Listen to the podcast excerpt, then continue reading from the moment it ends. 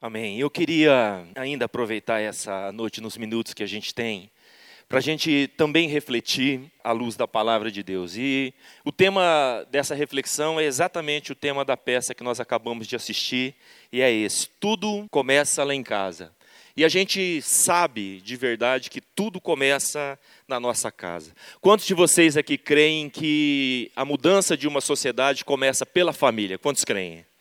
Amém. Então, nós fazemos, como casais principalmente, parte desse processo de transformação da nossa sociedade, amém? Deus tem nos colocado no Brasil, Deus tem nos plantado aqui em Londrina e nós somos é, responsáveis neste processo todo. Eu recebi da Luciana um texto de um livro bem interessante, o nome do livro é Template Social do Antigo Testamento, de Landa Cope. Ele diz assim: 80% de tudo o que sabemos aprendemos em casa.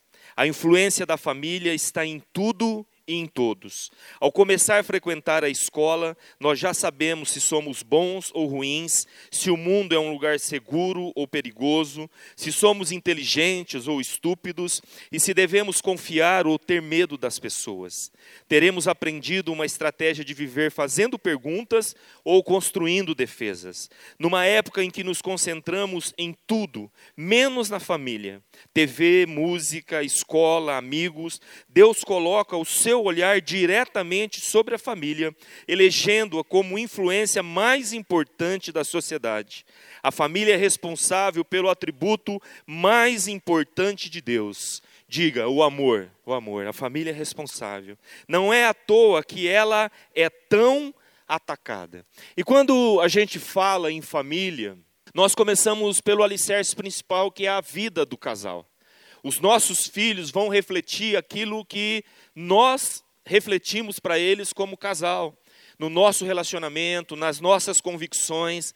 Os nossos filhos podem até eventualmente tomarem decisões equivocadas, mas eles sempre vão ter um prumo para voltar de volta, para voltar para o caminho correto, se nós, como casal, formos alinhados para nos tornarmos referência para os nossos filhos. Sabe que durante muitos anos, mais de 20 anos, e o pastor Trajano e a pastora Thelma estão aqui, nós pastoreamos a nova geração. Eu já disse uma vez aqui: o queixume dos jovens e dos adolescentes nunca foi para o recurso, ou falta de recurso em casa. Nunca foi, eu nunca atendi um adolescente queixando que não tinha um tênis bom, queixando que não tinha um videogame. As atitudes dele e o mau comportamento não estava vinculado a coisas naturais. A queixa era a ausência de pai e mãe dentro de casa. A queixa era a ausência de paternidade, de presença. E a gente vê, é, e eu queria falar um pouco sobre isso, trazendo sobre nós essa responsabilidade. E hoje, com um filho de 23 anos e outro de 21, eu creio que nós já temos autoridade para falar. E eu não estou falando aqui de uma família perfeita, porque nossos filhos tiveram a batalha que todos os jovens têm mas eu quero garantir, eu sei que em Deus eles vão ter um futuro abençoado, porque eu e a Cidinha estamos totalmente juntos e comprometidos com os princípios da palavra do Senhor. Essa é a garantia que nós temos. É importante, então, pensando que as coisas começam por nós como casal, é importante que consigamos visualizar que a unidade do casal pode produzir em suas vidas, então seremos desafiados a preservá-los. Se nós tivermos noção do que a nossa unidade como casal é capaz de produzir dentro da nossa casa, então nós lutaríamos com todas as nossas forças para manter essa unidade. Mateus capítulo 18, versículos 19 e 20. Está aí o texto, eu queria ler com vocês. Será que a gente pode ler junto? Vamos lá? Ainda eu acredito que o primeiro lugar que Jesus tinha em mente quando falava isso era o contexto da família. Porque a igreja também é constituída por famílias, alicerçadas com uma visão clara do reino de Deus e do poder que há, logo mais à frente eu vou falar, quando os casais se unem para orar por um propósito específico em Deus. Algo poderoso que acontece no mundo espiritual. O Salmo 133 nos diz que neste lugar não é uma bênção qualquer, mas é a bênção ordenada de Deus sobre a nossa vida. Você pode fazer prova disso. vocês estão orando individualmente, mas quando o casal se junta para orar, algo sobrenatural acontece e o tempo é remido dentro do contexto da família. Se você crê nisso, diga amém. Olha, é tão verdade isso que considerar o outro lado também é uma verdade. A falta de unidade impede o agir de Deus dentro da nossa casa. Nós aprendemos isso em 1 Pedro, capítulo 3, verso 7. O texto diz assim: Igualmente vós, maridos, vivei com elas, com as esposas, com entendimento, dando honra à mulher como vaso mais frágil, e como sendo elas herdeiras convosco da graça da vida, para que não sejam impedidas as vossas orações. Manter a unidade, chegar num lugar de unidade, é fundamental para que Deus ouça as nossas orações e libere o favor dele sobre a nossa casa. Quantos de vocês querem ser abençoados na casa de vocês? Quantos de vocês precisam da bênção de Deus na casa de vocês? Então nós temos o caminho pela palavra. Ora, para se obter o máximo de um casamento, é preciso que o casal esteja junto, canalizando as forças para a mesma direção, para o mesmo propósito. E nós percebemos tão claramente o ataque do diabo nesses dias para dividir esse alicerce dentro de casa. E eu já atendi casais que eu disse: olha, vocês dois estão fazendo o máximo de força que vocês podem fazer. Por isso que vocês estão tão cansados. Mas o problema é que um está puxando para um lado e o outro está puxando para o outro. E ao invés de somar força, eles estavam dividindo forças. Quando o entendimento veio, quando o quebrantamento chegou, quando a unidade foi revelada aos seus corações, então a cura brotou. E o casal pôde avançar nas suas convicções, nos seus sonhos e nos seus planos.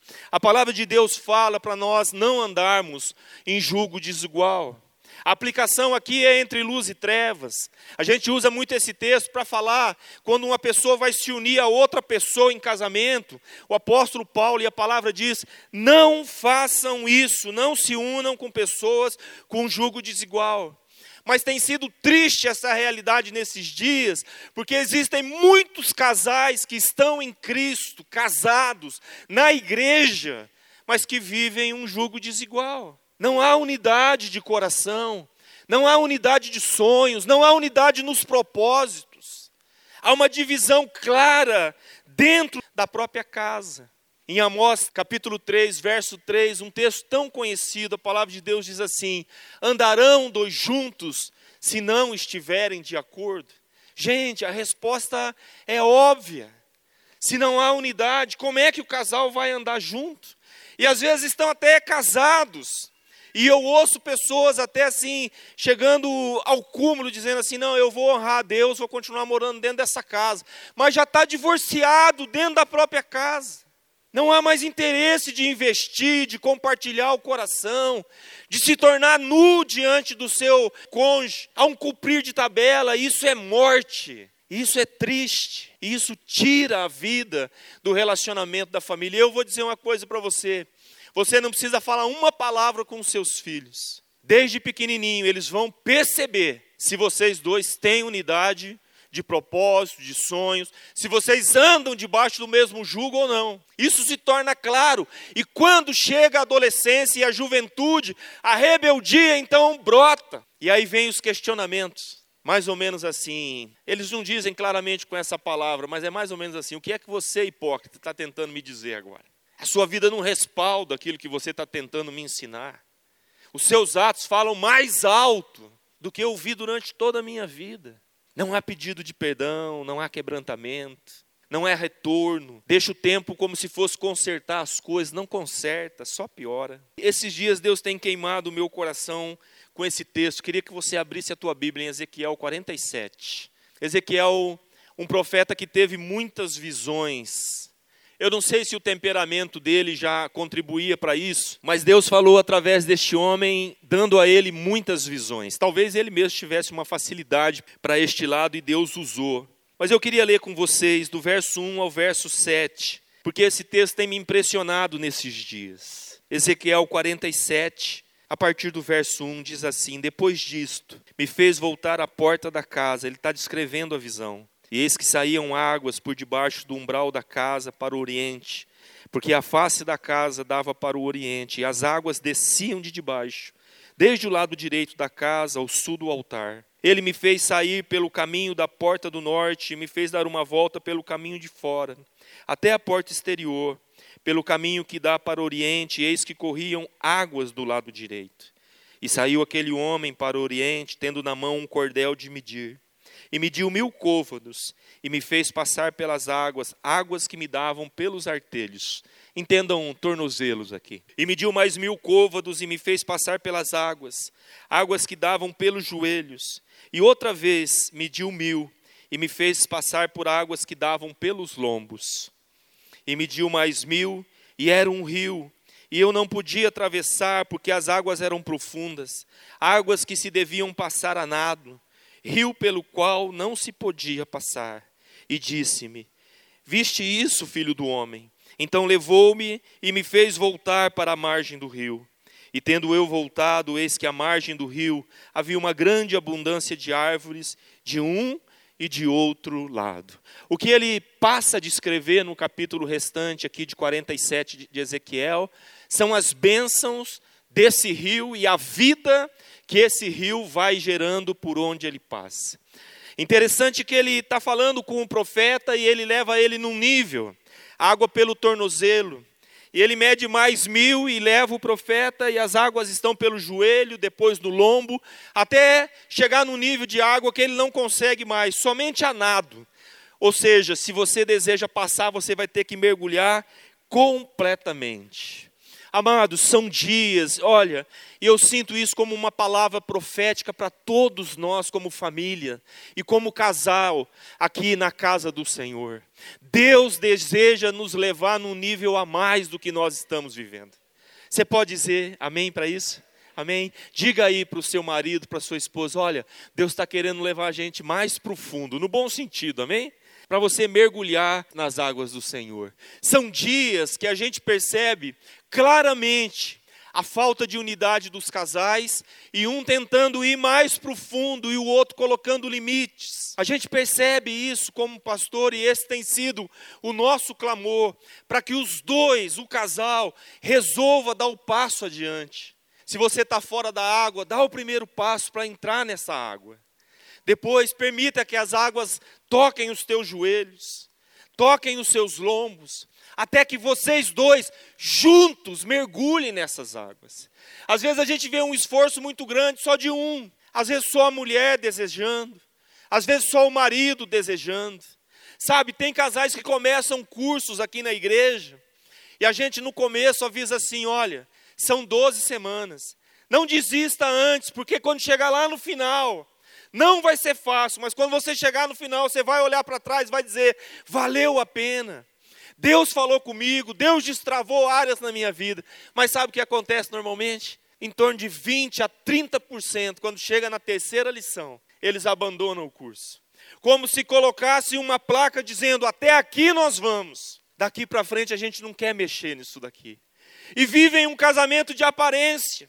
E vivem um casamento dando a mostrar para as pessoas que está tudo bem, mas não está tudo bem. O tempo não resolve as coisas, o que cura a ferida é tratar a ferida, é entrar na palavra, é permitir Deus nos tocar. E aí eu não posso sentar em cima da minha convicção e dizer eu estou certo. Eu não posso sentar em cima daquilo que eu aprendi no passado. Eu preciso me deixar levar pelo rio de Deus. Deus quer tocar o meu tornozelo, Deus quer tocar os meus joelhos, que fala de quebrantamento, Deus quer tocar os meus lombos, que fala da verdade. Tem muitos casais vivendo mentira, com adultério escondido, com passado que não foi revelado. Amados, Deus não edifica nada sobre a mentira, e o diabo tem enganado as famílias, dizendo: se você contar, o teu casamento vai acabar. Mentira do diabo. Quando você abrir com sabedoria, com conselho, com ajuda, aí sim você vai começar a ter um casamento de verdade, como você nunca teve. Porque, em primeiro lugar, Deus é um Deus perdoador. E, em segundo lugar, Deus restaura. Sabe o que a palavra de Deus diz? Às vezes o homem foi traído, às vezes a mulher foi traída. Você quer ter um marido que te ame, perdoa. A Bíblia diz: aquele que muito é perdoado, muito ama. Quanto mais você cometeu de erros, quanto mais você é perdoado, mais você sente desejo de amar aquela pessoa que te perdoou. Sim ou não, gente? É o que a palavra de Deus diz. Não é fácil, mas é possível. Diga, é possível. É possível. É possível. Deus quer nos levar. Então, eu quero colocar aqui uma coisa para a gente medir, só para você refletir. Primeira coisa, você tem acordo nas finanças? Vocês andam junto nas finanças, onde vocês vão aplicar, onde vocês vão gastar? Ou o dinheiro é escondido? Tem gente, eu já ouvi homens dizendo assim: se eu mostrar para ela quanto eu ganho, eu estou perdido. Sabia que você vai ganhar uma intercessora para orar pelas tuas finanças? Sabia que Deus dá graça para a mulher se tornar uma mulher sábia em casa, para ser uma administradora tremenda na sua casa? E outra coisa, se ela quiser gastar, você não vai ficar nem sabendo, rapaz. Inocente, não sabe de nada, não é verdade? A mulher tem essa graça, e se ela não tem, ela pode aprender, ela pode aprender. Amém? Deus pode prover uma cirurgia plástica para ela, cortando todos os cartões dela, se for o caso. Mas ela aprende, a mulher tem facilidade para aprender. Amém? Existe acordo nas finanças. Vocês têm planos com relação ao dinheiro que vocês ganham? Existe acordo com relação à educação dos filhos? Quando a mãe fala uma coisa, você, como pai, respalda o que a mãe está falando? Quando o pai está falando alguma coisa, você, como mãe, respalda? Ou você se torna aquela fazedora de média para ganhar o coração do seu filho? Vai lá e negocia, vai lá e inverte, vai lá e tira a autoridade do seu marido. Vocês têm acordo nisso? Às vezes o marido está dizendo assim: você está criando esse menino muito mimado. Não é mimado, não. Ele está vendo que está de forma mimada. Vocês conversam sobre isso, firmam um acordo, têm a mesma palavra para os seus filhos. Número 3, sobre a questão de, da intimidade do casal. Há acordo na frequência, na qualidade, no abençoar a vida do seu marido, no abençoar a vida da sua esposa. Há acordo entre vocês no envolvimento da igreja? Vocês são frequentes na igreja? Há acordo entre vocês? Deixa eu dizer uma coisa para vocês. Quem aqui tem filho pré-adolescente, adolescente e jovem? Sabe a coisa que o seu filho mais precisa nesses dias? Altar. Um dia um jovem me perguntou assim, pastor, por que, que tem reunião de adolescente e jovem todo final de semana? Eu digo, porque eles precisam de altar. Eles precisam de chance para se arrepender toda palavra, se você vier numa reunião de adolescente, numa reunião de jovem, vai terminar dando chance para ele mudar de atitude, dando chance para ele se arrepender de algo que ele fez naquela semana. Sabe o que a gente percebe? Tem muitos jovens perdidos porque faltou altar para eles. Faltou altar. Quem sabe você mudou muito para lá, para cá, e faltou essa referência, ele não conhece o caminho do arrependimento. Então, priorizar os filhos, enviar, fazer sacrifício para mandar para a campanha. Gente, a igreja não está inventando programa para tomar o seu dinheiro. A igreja está promovendo lugar para o teu filho poder ter um encontro com Jesus, para se arrepender, para se quebrantar. Sabe o que os pastores de jovem e adolescente falam aqui? A mesma coisa que você fala na sua casa para eles. E eles às vezes chegam aqui, muitas vezes a gente ouviu isso dizendo assim: Pastor, o senhor falou exatamente tudo que meu pai me fala todo dia. É lógico, a gente quer o melhor para vocês. Existe acordo com relação à igreja? Deixa eu ir um pouquinho mais. Vocês dois são pontuais ou vocês chegam pontualmente atrasados todos os domingos na igreja? Que hora começa o culto das seis e meia? Que hora é? Tem gente que pergunta. Pastor, eu não gosto de chegar no começo, não, eu gosto de chegar no meio do louvor, porque Deus habita no meio dos louvores. É, já ouvi isso aí também. Você sabe que você está fazendo uma aplicação errada da palavra, né? No meio dos louvores Deus habita e Ele chega sempre no meio. Sabe o que você está ensinando para o teu filho? Que não é tão importante assim. Que as outras coisas são mais importantes do que a igreja. Você não precisa ser tão radical assim. Sabe, o domingo é uma prioridade para você na casa de Deus? Ou não é tão importante assim. Na terça-feira, os pastores colocam a palavra, eu ouço lá, é a mesma coisa. Oh, então nós temos que riscar aquele versículo de Hebreus, dizendo que não é para deixar de congregar. Precisamos tirar aquilo lá e colocar no lugar, serve assistir pela internet. Precisamos mudar a Bíblia. Gente, a internet é para quem está em casa e não pode vir. Do contrário, o teu lugar é aqui. às vezes não é a palavra que vai tocar você, às vezes é o abraço do irmão, às vezes é a palavra do porteiro. Deus tem suas formas de tocar. Quantos estão entendendo? Diga amém. Como andar juntos?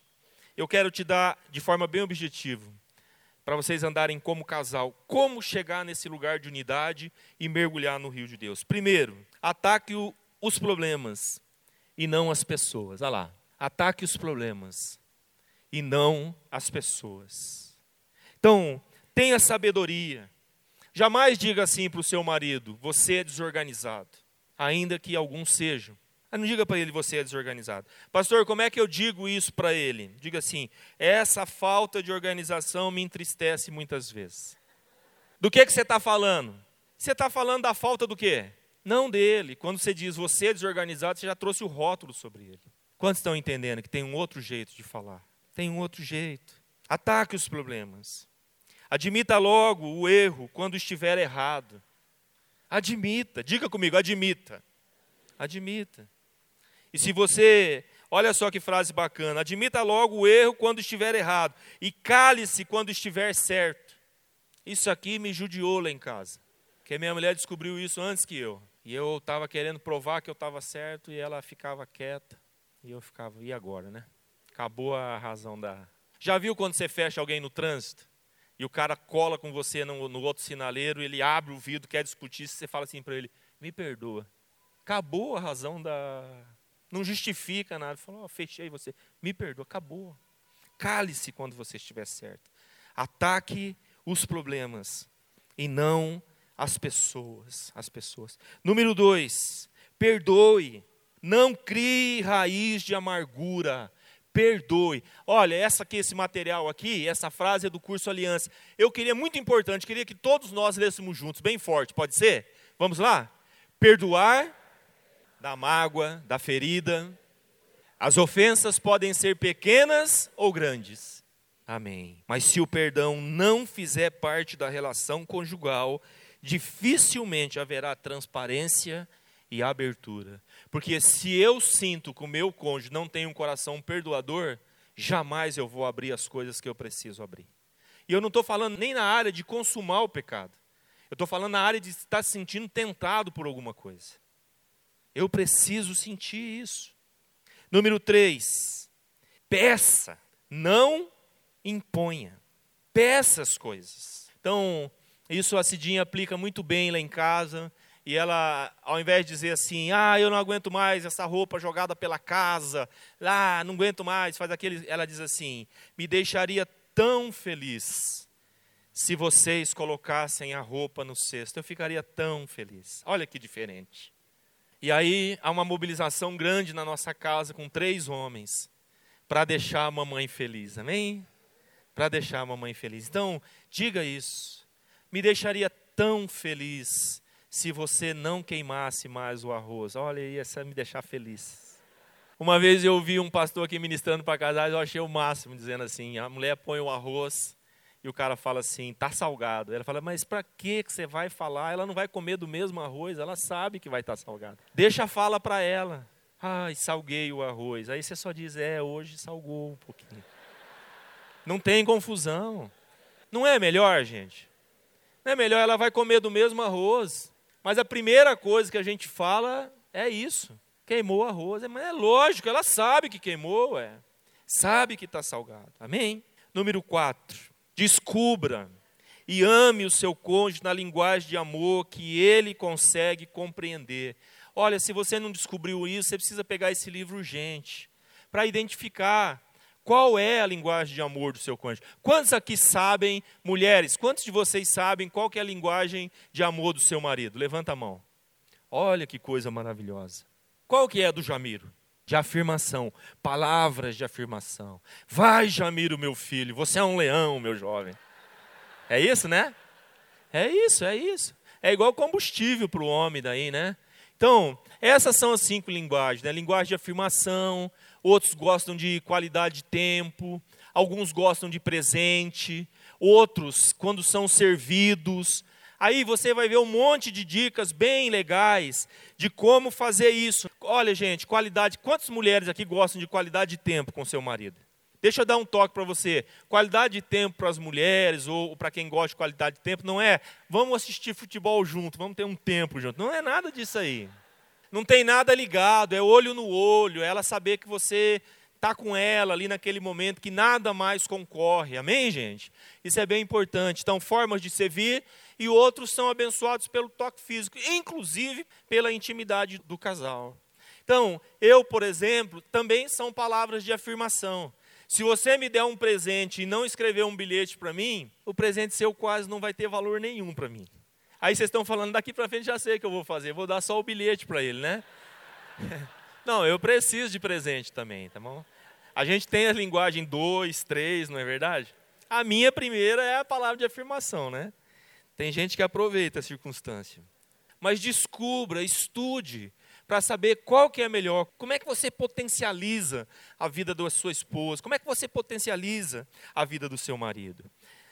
Quinta, considere o seu cônjuge acima dos seus amigos. Homens, eu quero deixar essa palavra com você.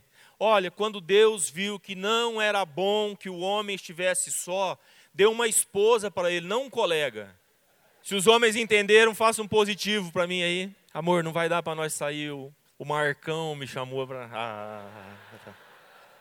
Você imagina a nossa frustração como homem, todo mundo tendo parzinho lá no Éden, e Deus fala assim: não é bom que o homem esteja só. Chama Adão e fala: ó, colega para você aí. Pro... o que, que você ia falar?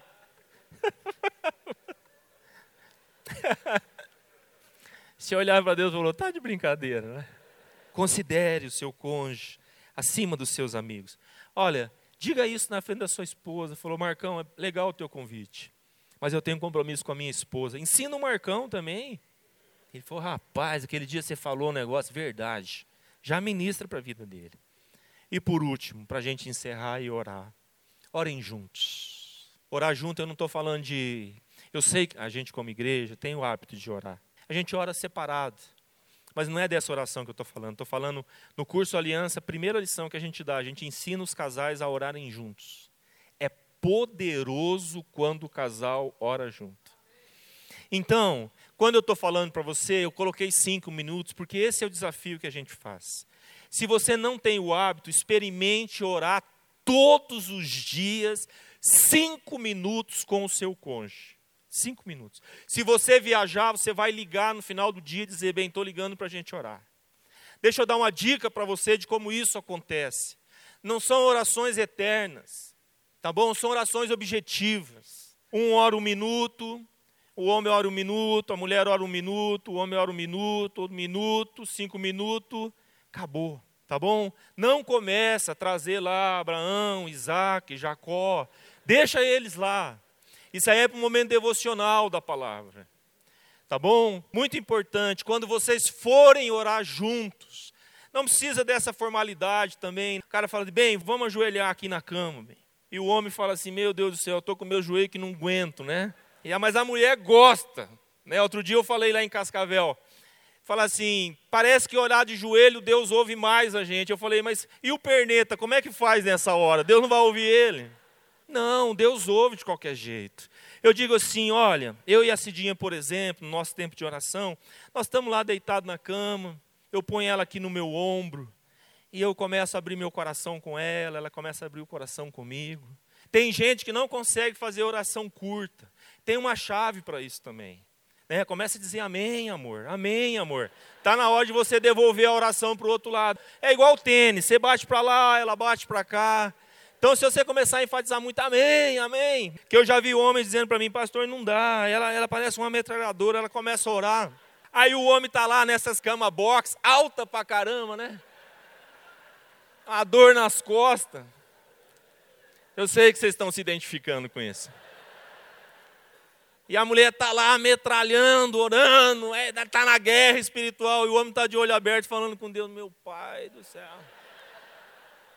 Eu tinha entendido que era nós dois que orássemos. Ela me chamou só para testemunha, pai. Não, os dois oram. Quantos estão entendendo? A última dica: não use oração para criticar. Elogie na oração. Cinco minutos de puro elogio. Senhor, eu sou o cara mais feliz da terra, porque do meu lado aqui está a mulher mais linda deste universo. Ainda que você só conheça Londrina, tá bom? Está aqui a mulher preciosa, mulher de caráter, mulher de valor, mulher que me atura, mulher que me ajuda. Essa mulher é uma guerreira. Senhor, abençoa ela, Senhor. Faz eu melhorar para ser melhor marido para ela, Pai. Amém? E a mulher também ora assim. Oh, aqui está meu marido, esse sujeito trabalhador. Não manda recado daquele. Tem gente que põe até versículo bíblico. Senhor, faz ele ter um encontro com a formiga, meu pai. Que, que a mulher está fazendo nessa hora? Chamando o cara do quê? De preguiçoso. Não faça. Abençoe. Abençoe. Abençoe. Olha, eu vou dizer uma coisa para vocês. Casais que oram juntos melhoram muito o seu relacionamento sexual. Porque a primeira coisa mais importante para a mulher é a intimidade de alma com o homem. Deus criou a mulher para se entregar literalmente para o homem mas ela só vai se entregar para aquele que ela realmente confia. Tem gente casado há anos, mas nunca teve a sua mulher por inteiro. Nunca teve. Ainda que ache que tenha tido, não teve. Mas se você passar a orar, se você como homem começar a ir para este lugar. Outro dia mesmo estava subindo o elevador, dei um susto na Cidinha.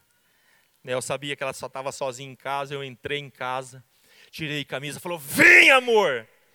Ela olhou assim com aquele olho e falou: Vamos orar junto, mulher. ah, minha.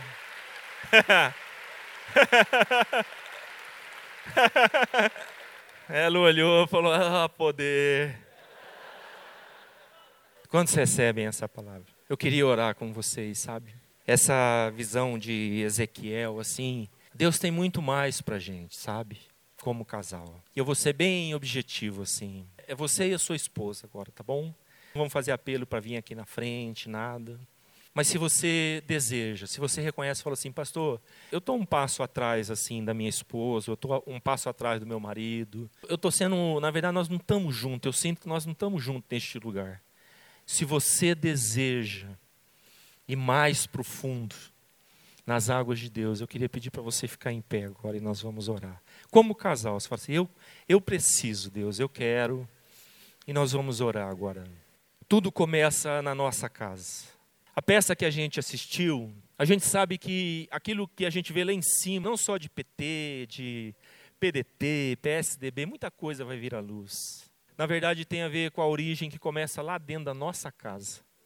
Por isso que eu creio que a solução para a nossa nação vem da igreja mesmo, de homens e mulheres que estão dispostos a fazerem algo diferente, criarem os seus filhos no temor do Senhor. Dá a mão aí para o seu cônjuge. Eu queria orar agora em nome de Jesus. Pai, eu quero te agradecer por esta noite, Senhor. O Senhor tem muitas formas de falar conosco, Pai. E eu oro agora para que a revelação da tua palavra alcance lugar nos nossos corações, Senhor. Quando nós estamos clamando para o Senhor sarar a nossa nação, nós podemos ser parte desta solução. Na medida que nos comprometemos contigo, Senhor. Na medida que saímos da zona de conforto, Senhor. Na medida em que, de fato, caminhamos nas tuas águas, que vai tocando o nosso tornozelo, joelhos, que vai tocando a nossa cintura, Senhor. Até o ponto de não podermos mais caminhar por ela e sermos totalmente tomados pela tua água, Senhor. Águas que geram vida primeiro em nós e depois faz de nós famílias que curam outras vidas. O que o profeta está dizendo é que se eu for tocado por esta água, assim como Jesus diz, quem crê nas Escrituras, rios de água viva fluiriam do seu interior nós nos tornamos essa água que jorra para curar outros casais e outras famílias, amigos nossos, parentes nossos, colegas de trabalho, Senhor. E por onde essas águas vão caminhando, elas vão gerando vida e vão gerando cura, Senhor. Pai, ajuda-nos, Senhor. Há uma força tão grande e uma astúcia por parte de Satanás para dividir o casal, Senhor. Para quebrar as alianças que um dia foram firmadas diante do Senhor. Pai, nós oramos nessa noite, resistindo toda ação do inimigo, Senhor. Sara os casamentos, Senhor. Vivifica em nós a tua palavra, que é a verdade, Senhor. Abençoa cada casal nesta noite aqui. Ajuda eles a mergulharem neste rio, Senhor. Ajuda eles a praticarem os princípios tão importantes que é perdoar, que é falar a verdade em amor, que é orar juntos como casal, Senhor. Nós te agradecemos pela tua igreja, Senhor. Lugar de cura e restauração para nós. Nós abençoamos a vida do pastor Davi, da pastora Mônica nesta hora, Senhor. Teus filhos, Pai. Usa eles no dia de amanhã, Senhor, enquanto eles se preparam e te buscam. Usa a vida deles para nos abençoar, Senhor. Nós te agradecemos em nome de Jesus. Amém, amém e amém. Você pode dar um aplauso ao Senhor?